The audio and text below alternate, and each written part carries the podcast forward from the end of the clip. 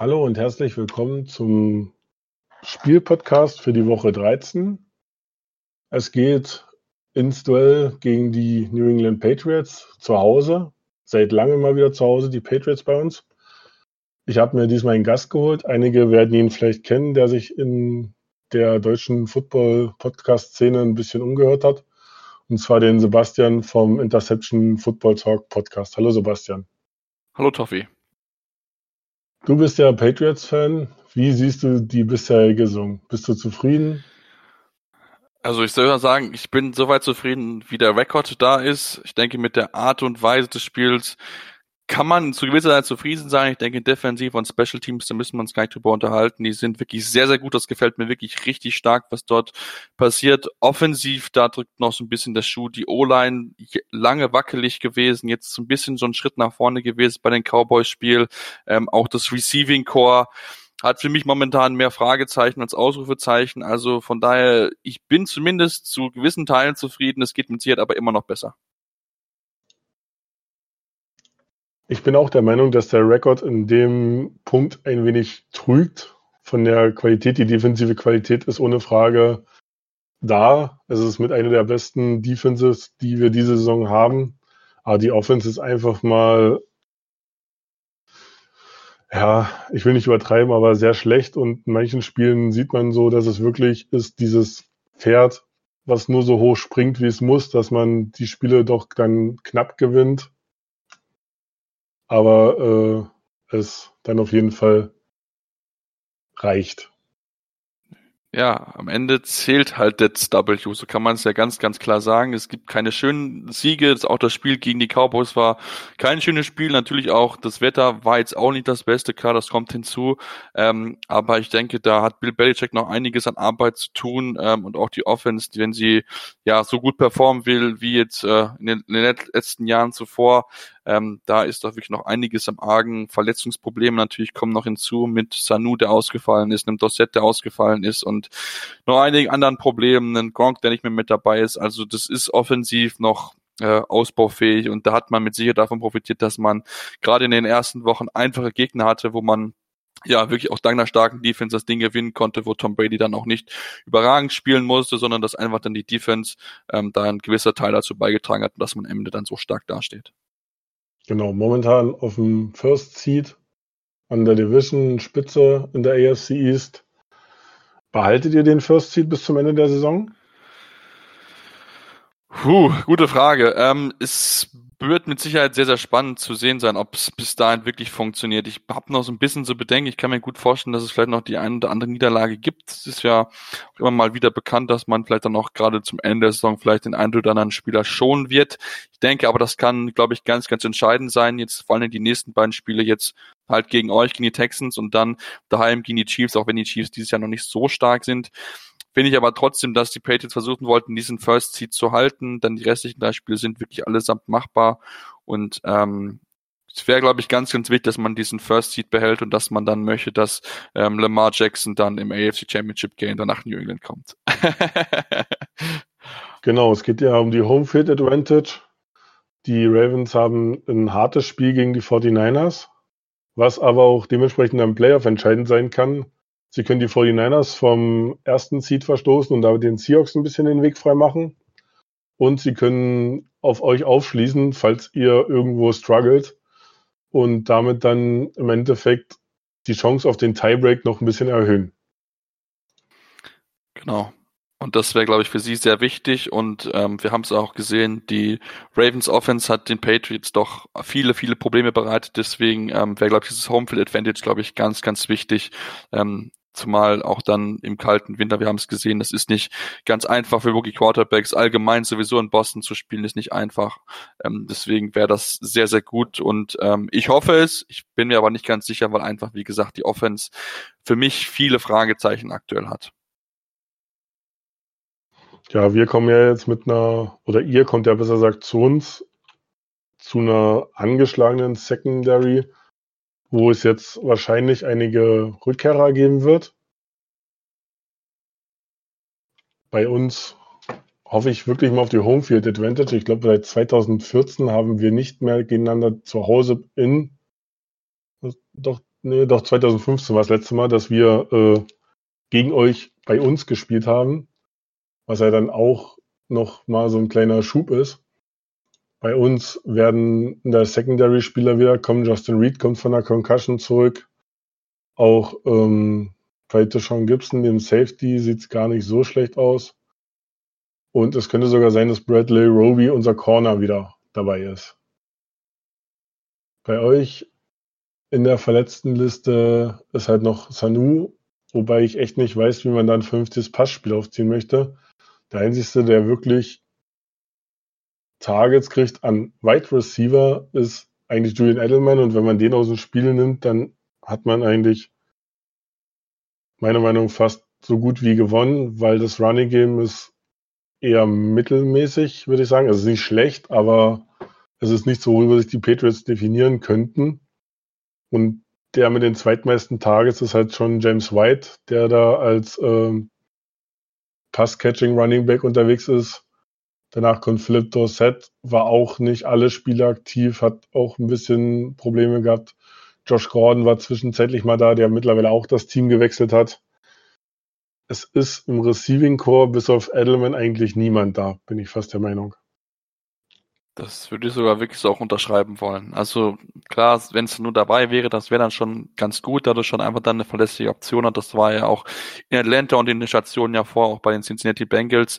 Deswegen wäre das schon sehr wichtig. Ein Dorset es hat immer mal wieder gute Spiele gehabt, das muss man, das darf man ihm auf jeden Fall auch hoch anrechnen. Ähm, ist jetzt nicht so der überragende, muss ich ganz ehrlich zugeben, aber da so, da wechseln sich mal gute Spiele und mal schlechte Spiele ab. Und ähm, wer so ein bisschen positive Ansätze gezeigt hat, ist Nikhil Harry, der Rookie, der ja lange raus gewesen ist. Das hat mir eigentlich gut gefallen, was er jetzt bisher gezeigt hat, auch gegen die Cowboys hat er ein paar gute Catches mit dabei gehabt. Ähm, aber ansonsten gebe ich dir recht, es ist viel junges, viele unbekannte Spieler mit dabei. Auch finde ich, dass James White auch dieses Jahr nicht so stark ist wie die Jahre zuvor. Also das, da habe ich auch ein bisschen mehr von erhofft. Ich habe auch Fantasy-wise und das ist auch ja, geht so, möchte ich es mal ganz gut beschreiben. Also da habe ich auch mir viel, viel mehr erhofft. Auch gerade im Running Game spielt ja fast gar keine Rolle. Ähm, 3,3 Yards im Average, das ist nicht wirklich gut. Ähm, deswegen bin ich da wirklich sehr, sehr gespannt, wie es auf ankommen wird. Und Jacoby Myers hatte auch ein, zwei gute Catches gehabt jetzt am Wochenende, aber auch da merkt man, das ist noch ein junger Spieler. Allgemein, der Receiving Core wäre wirklich auch sehr, sehr jung. Ähm, jetzt mal ausgenommen von einem Julie Edelman oder auch einem Mohamed Sanu, aber ansonsten dort viele jüngere Spieler noch mit dabei, die noch ein bisschen lernen müssen, die ein bisschen Zeit bauen in der NFL und das macht natürlich nicht einfacher für Tom Brady, ähm, da seine Anspielstation zu finden. Genau. Viel geredet wurde auch über eure Tackle, was glaube ich. Ich glaube, genau. ich bin mir nicht sicher, auf welcher Seite das war. Isaiah Win ist zurück auf links, das ist schon mal das Positive, ja. Genau, dass äh, Isaiah Win zurück ist weil man mit, glaube ich, Newhouse war es, überhaupt nicht zufrieden war. Ja, ich das denke mal also, mit der ganzen Offens Offensive Line nicht zufrieden. Das glaube ich, das kann man auch so sagen. Also es hat auch der O-Line-Coach mehrfach gesagt, ähm, das gefällt ihm bisher noch nicht. Deswegen ist, glaube ich, ganz gut, dass er Osiah Witten war ja ein hoher Pick, hat auch gute Ansätze gezeigt, dass er der O-Line wieder ein bisschen Stabilität gibt und auch gerade auf dieser wichtigen Position des Left Tackles. Genau, der andere junge Tackle, der in diesem Draft kam. Kajuste ist ja auch mehr oder weniger verletzt und angeschlagen. Worüber ihr euch auf jeden Fall definiert, ist aber eure Defense. Und die ist verdammt gut. Ich meine, ihr habt einen Spielplan gehabt, den wünschen sich manche. Strength of Schedule sagt in manchen Sachen nicht so viel aus, weil die Offseason da nicht mit reinzählt, sondern nur dieser Win-Lose der letzten Saison. Aber wenn man mit dem Wissen diese Schedule-Nummer betrachtet, ist es fast sogar noch einfacher als erwartet. Wenn man so auf die Redskins schaut, die Dolphins, also da hat keiner groß Gegengewehr geleistet, außer Defenses, die dann wirklich mal die Offense ein bisschen in Schach halten konnten. Aber sonst war es ja wirklich das einfachste Schedule, was es gab. Fast. Ich glaube ja. ja, ich würde es, wie gesagt, sehr unterschreiben. Also Da gab es wirklich einiges mit dabei. Es ist wirklich richtig gefordert. In den ersten acht Wochen hat uns eigentlich, haben uns eigentlich nur die Bills, die es wirklich sehr gut gemacht haben. Auch da merkt man, da ist eine starke Defense dort mit vorhanden. Ähm, da gibt es aber auch so ein bisschen offensiv. Da merkt man, dass Josh Allen noch so ein bisschen Zeit braucht. Ähm, aber ja, die Defense ist sehr, sehr stark. Also wir haben es auch wieder gesehen jetzt beim Spiel gegen die Cowboys, wo Stefan Gilmore, Mary Cooper, der bis dahin eigentlich eine gute Saison gespielt hat, komplett aus dem Spiel rausgenommen hatte, hatte nur zwei Targets und die waren erst im vierten Quarter. Das spricht oder spricht schon wirklich dafür, dass es absolut schwierig ist, ähm, die ihn zu verteidigen. Das wird auch auf die Andrew Hopkins mit Sicherheit zukommen, dass er dort einen äh, starken Gegenpart bekommen wird. Wird er sich mit Sicherheit durchkämpfen müssen und ähm, da bin ich sehr gespannt, wer dort am Ende ja so ein bisschen als Sieger hervorgehen wird in dem Duell. Ich denke, das kann nämlich ganz, ganz entscheidend wieder sein. Welche Stärke ich auf jeden Fall bei uns sehe, ist die äh, mittlerweile doch endlich wieder aufgestellte Breite der Receiver. Man hat es gesehen, dadurch, dass jetzt ein Will Fuller war, waren Kenny Stills jetzt fast abgemeldet. Wo Fuller verletzt war, war Stills halt einer der Hauptanspielstationen mit und war meiner Meinung nach auch durch die Verletzungsanfälligkeit unserer Receiver einer der Trades, die dann doch mehr gebracht haben, als man sich das am Anfang vermutet hätte. Und wenn man das so ein bisschen spreadet, denke ich mal, dass man da Gilmore und je nachdem, ob McCordy fit ist, aber ich denke mal schon, ähm, da ein bisschen mehr fordern kann. Da man das Feld dann wirklich auch spreaden kann. Unser Laufspiel ist auch nicht so schlecht. Man hat sich ja Carlos Hyde vor der Saison geholt und er liefert ab. Ja, besser kann man es nicht sagen. Ich glaube, würde man einige Fans fragen, ob man jetzt, wenn Lamar Miller fit wären, ihn einwechseln würde oder auf Carlos Hyde bestehen bleiben würde, dann glaube ich, würde man bei Carlos Hyde bleiben, weil er einen recht explosiven Spielstil hat und auch stark auf eine Tausender-Saison zugeht, wofür Miller bei uns, glaube ich, drei oder vier Saisons gebraucht hatte, bis er mal wieder eine Tausender hatte. Und momentan sich auch mit Carlos Hyde den explosiveren Spieler, auf jeden Fall. Ja, das, das wird auch wirklich spannend zu sehen sein, wie, wie der Lauf dann noch auf neu zustande kommen sein wird. Also das ist vielleicht etwas, was die Patriots immer noch so ein bisschen so anfällig sind, so, so gefühlt. Also da gibt es immer mal wieder so Phasen, wo ich denke, hey, das kann eigentlich besser sein. Das ist dann vielleicht ein bisschen zu sehr ähm, ja durchgelassen, zu weit zugelassen. Ähm, das muss ich ganz ehrlich zugeben, zumal ja auch eigentlich Ezekiel Elliott gar kein schlechtes Spiel jetzt hatte. Ähm, am Wochenende fand ich das eigentlich ganz, ganz okay. Ähm, 84, äh, 98,4 Yards zugelassen von den Patriots. Platz 24, also, also eigentlich schon eher die Top 10 so Richtung, ist, ist in Ordnung, ist jetzt nichts Außergewöhnliches, deswegen man kann es mit Sicherheit machen. Wir haben bisher noch nicht so viele Teams richtig versucht, konsequent, aber da gibt es mit Sicherheit Möglichkeiten, da vielleicht das eine oder andere Big Play dann aus Texans Sicht zu machen. Ich hoffe natürlich nicht. Ich hoffe, dass die Defense dort besser stehen wird, aber ähm, ich bin da wirklich sehr, sehr gespannt, auch gerade wie die Texas O-Line gegen die starken Passrusher zusammenkommen wird. Denn man hat einiges Text erzielen können, die Patriots. Gerade Jamie Collins mit 6-6 ist dort jemand, den man auf jeden Fall im Auge behalten sollte und aber auch ähm, ja, äh, Adam Butler mit 5,5 Sacks und auch Chase Winovich mit 4,5. Das sind wirklich gute, gute Spieler. Auch Calvin Neu mit 5,5 Sacks. Also da merkt man schon, da gibt es einige Spieler, die man äh, aus Texans O-Line-Sicht im Auge behalten sollte. Ich bin auf jeden Fall auch da, dafür, dass man dort nicht zu schnell vom Run-Game weggehen sollte. Man hat es gegen die Ravens versucht, hat meiner Meinung nach ein bisschen zu lange dran festgehalten und ist auch in Situationen gelaufen, wo ich mir gesagt hatte, okay, man hat einen guten Quarterback und die Defense will ich mit eurer nicht vergleichen. Man hätte den Ball besser wegkriegen müssen, weil so eine Passrusher wie Matthew Judan und sowas dann uns doch arge Probleme bereitet haben.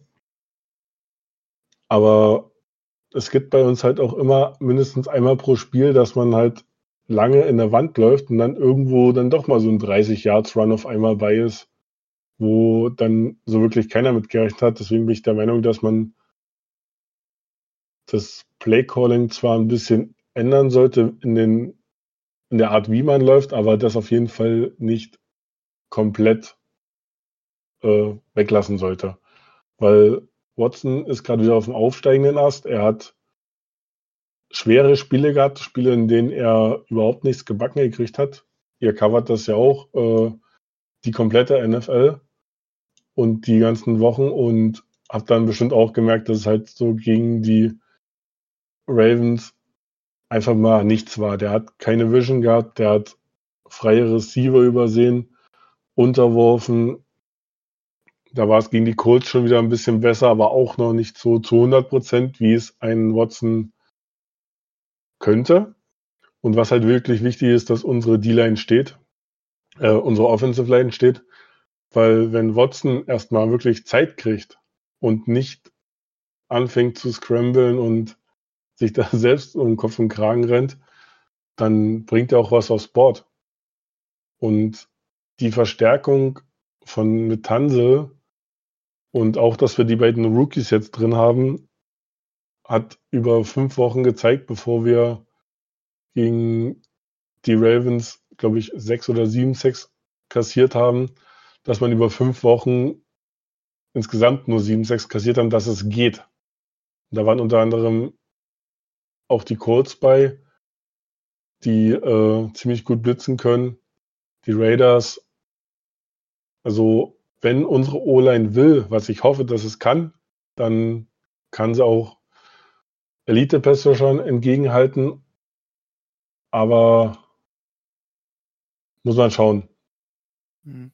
Das, das sehe ich eh nicht. Also ich hatte auch eigentlich einen guten Eindruck, denn das hat eigentlich echt gut funktioniert gehabt. Dann auch mit Tansel hat man gemerkt, ey, okay, das ist doch irgendwie vielleicht das Schlüsselpiece gewesen, um dieses Spiel zu entscheiden. Aber dann das Ravens-Spiel, denke, da hat man gemerkt, da lief gar nicht zusammen. Das war auch für mich so das Spiel, wo ich gedacht habe, ey, okay, das war es jetzt mit den vielleicht leisen MVP-Hoffnungen von Deshaun Watson, weil so ein Spiel darfst du natürlich entsprechend nicht erlauben. Deswegen, ich fand es ein bisschen schade, wie man sich das verkauft hat. Ich hatte eigentlich viel mehr erwartet. Das habe ich aber auch von einigen anderen Spielen, wo man erwartet hat, hey, das wird echt ein spannendes Spiel zum Beispiel ja auch das Spieler Packers bei den 49ers, was ja auch eine relativ eindeutige Geschichte gewesen ist. Ähm, deswegen bin ich äh, sehr gespannt, ob die O-Line jetzt wieder einen Schritt nach vorne machen kann. Wie gesagt, ich finde, da ist ein bisschen mehr Potenzial vorhanden als in den letzten Jahren, wo man wirklich reihenweise Sex kassiert hat, war wirklich ja Deshaun Watson leid getan von der Ferne. Ähm, ich denke aber, dass man da auf einem guten Weg ist. Du hast die Rookies angesprochen, die werden vielleicht einfach noch ein bisschen Zeit brauchen. Ähm, man merkt ja auch einfach, dass gerade O-Liner immer ein bisschen länger brauchen als andere, andere Spieler, weil es einfach sehr, sehr schwer daran zu sich zu gewöhnen ist gegen diese Schnelligkeit in der NFL. Genau, also man merkt es auf jeden Fall, es ist Progression da.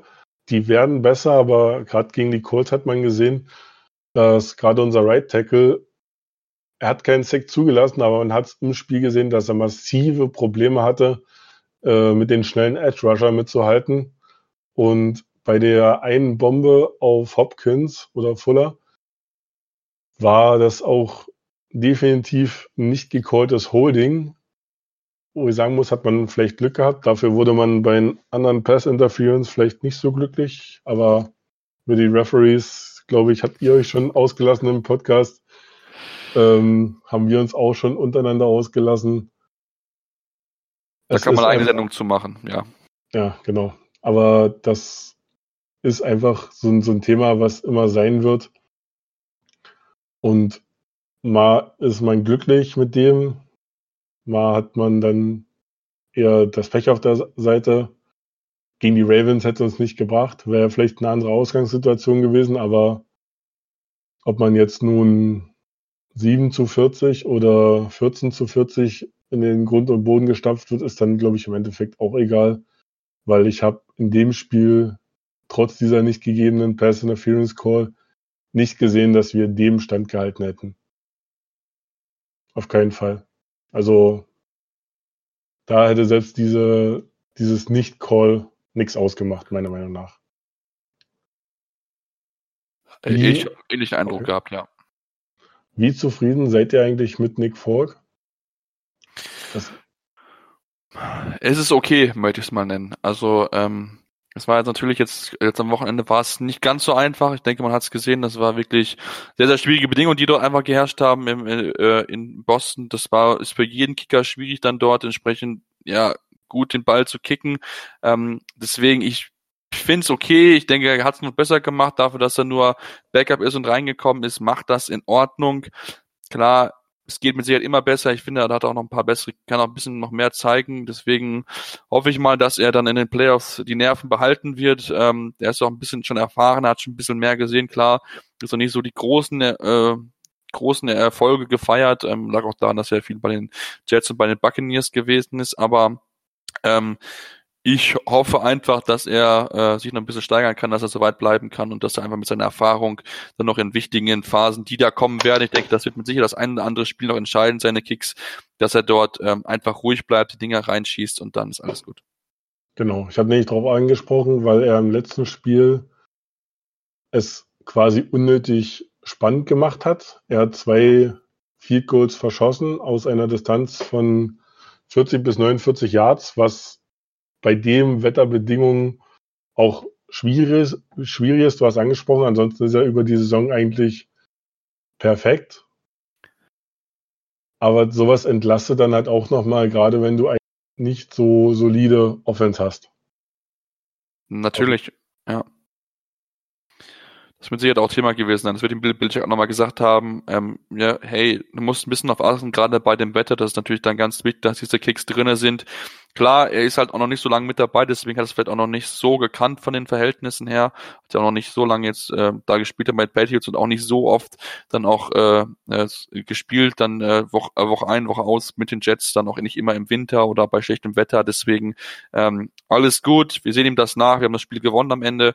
Dennoch wird es natürlich äh, weiter im Auge zu sehen sein, wie macht er sich bei schlechteren Bedingungen, wie kickt er das Ding rein, denn das wird gerade in den Playoffs eine sehr, sehr entscheidende Rolle spielen. Wir haben ja schon viele Vorschusslorbeeren von eurem Spielführer gekriegt. Gerade in Interviews hat sich Bill Belichick uns gegenüber und auch Deshaun Watson sehr positiv geäußert und sieht das nicht so als Selbstläufer, dieses Spiel. Und auch die Buchmacher, wenn man so auf die Quoten schaut, sehen euch noch auf jeden Fall im Vorteil, aber auch nicht so extrem. Macht es so viel aus, dass ihr in Houston spielen müsst?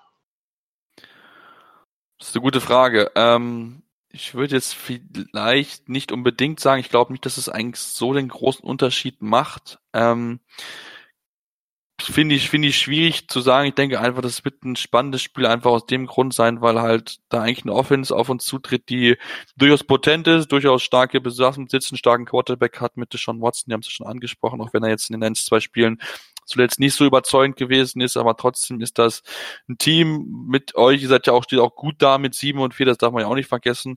Und man jetzt auch keinen von den Tisch kehren. Das ist schon sehr, sehr spannend und deswegen denke ich auch, dass man da einfach einen gewissen Respekt haben muss vor dem Team. Klar, der Password ist jetzt vielleicht nicht mehr ganz so stark in den letzten Wochen gewesen, aber ähm, ihr habt bewiesen, ihr könnt gegen gute Teams mithalten, wenn alles zusammenpasst. Wie gesagt, das Ravens-Spiel hat gar nichts funktioniert, aber ich würde euch da auf keinen Fall chancenlos sehen und denke, dass es schon auch durchaus ein knappes Spiel werden kann, weil ich nicht glaube, dass es ein Spiel wird, wo äh, äh beide Teams über 25 Punkte erzielen werden. Es wird, glaube ich, eher so ein, so ein Low-Scoring-Ding und da können, glaube ich, viele Kleinigkeiten entscheiden.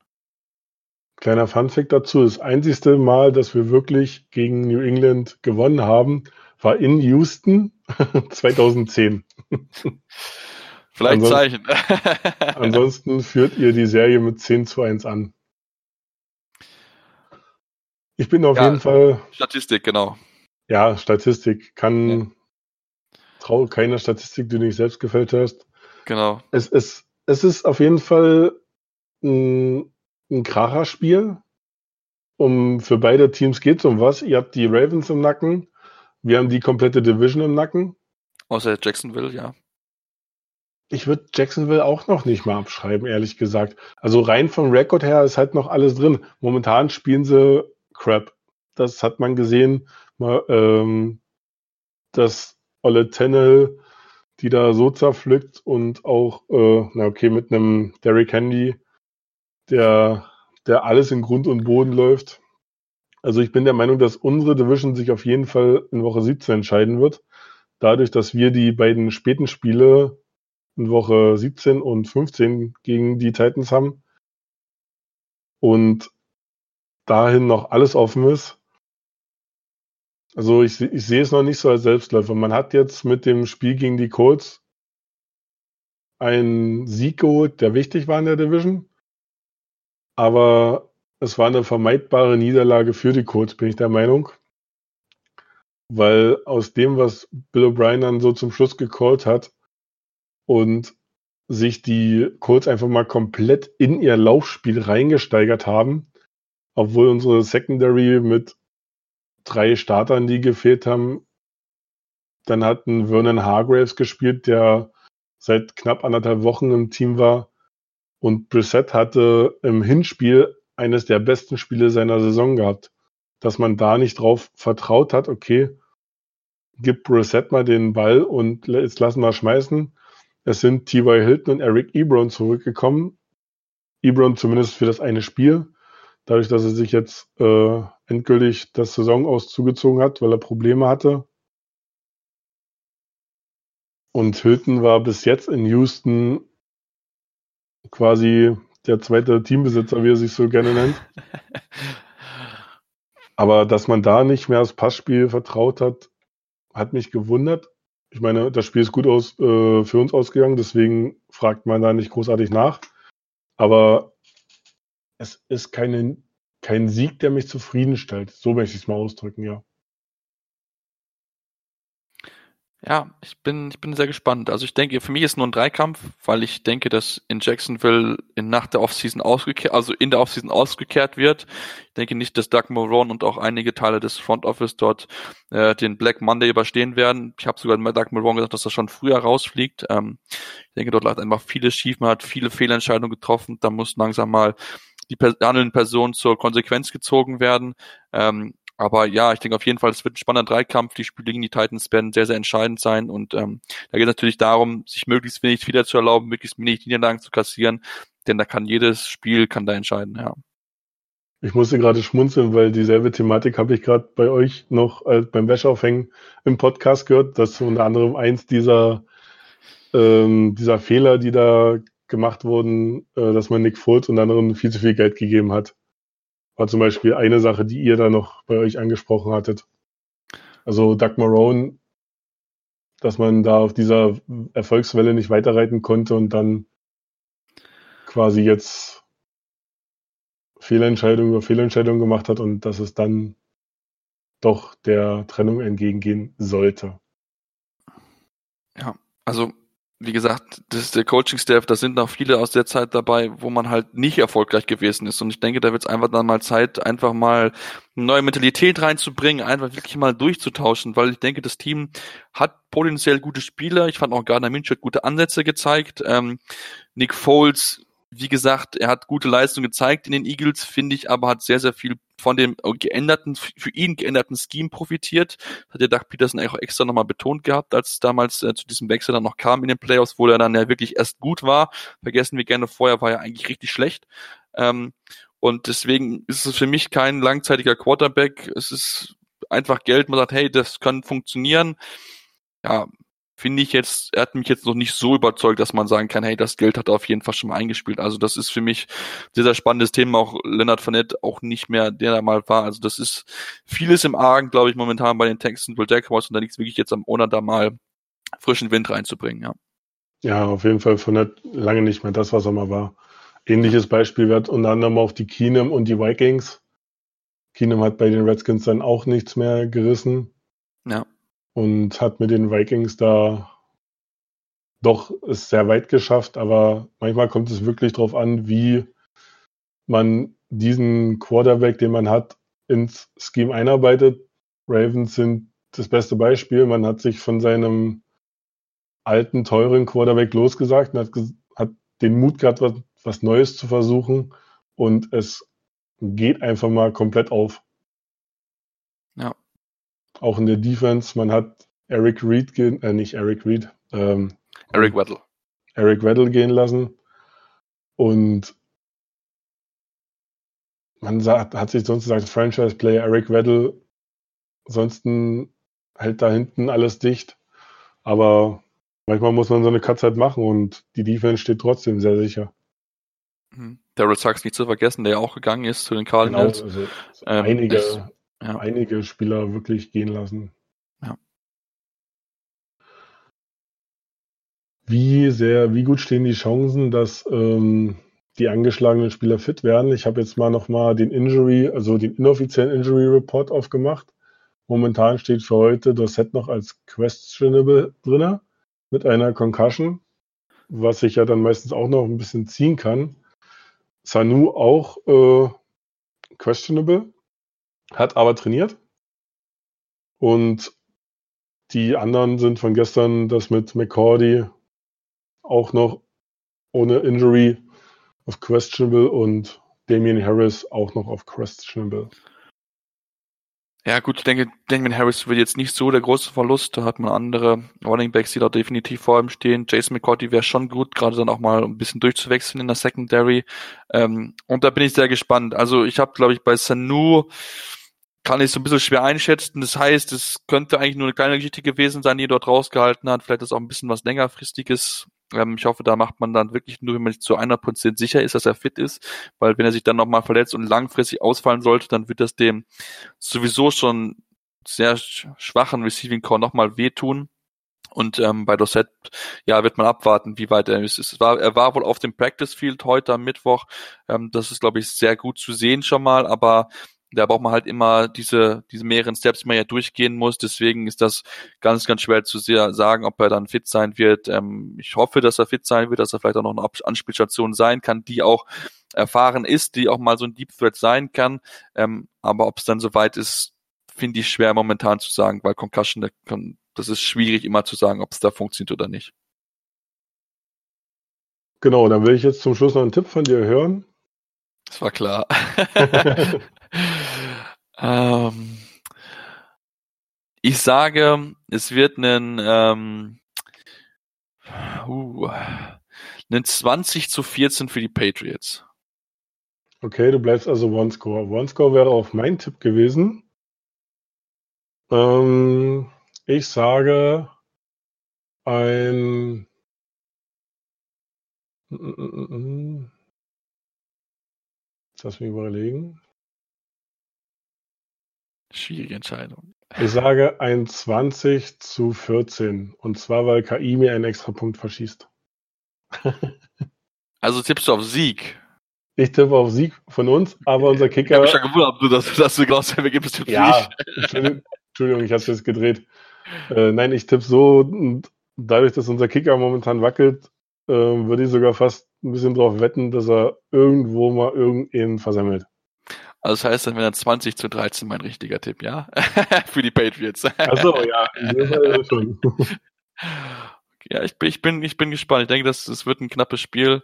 Ich hoffe nicht, dass es irgendwie so ein Blowout wird, jetzt so wie die 49ers was mit den Packers, Packers geschafft haben, sondern ich würde mich wirklich freuen, wenn es eng bleibt und dass sie am Ende die Nase vorn behalten, aus Patriots Sicht. Genau. Hoffen wir auf ein verletzungsfreies Spiel. Dann bedanke ich mich bei dir. Sehr gerne. Wer mehr von Basti und seinen Kumpels hören möchte, Interception Football Tag, den kriegt man eigentlich auf allen üblichen Podcatchern, findet man sehr gut. Themen rund um die NFL. Ansonsten möchte ich mich bedanken bei dir und danke fürs Zuhören. Bis zum nächsten Mal.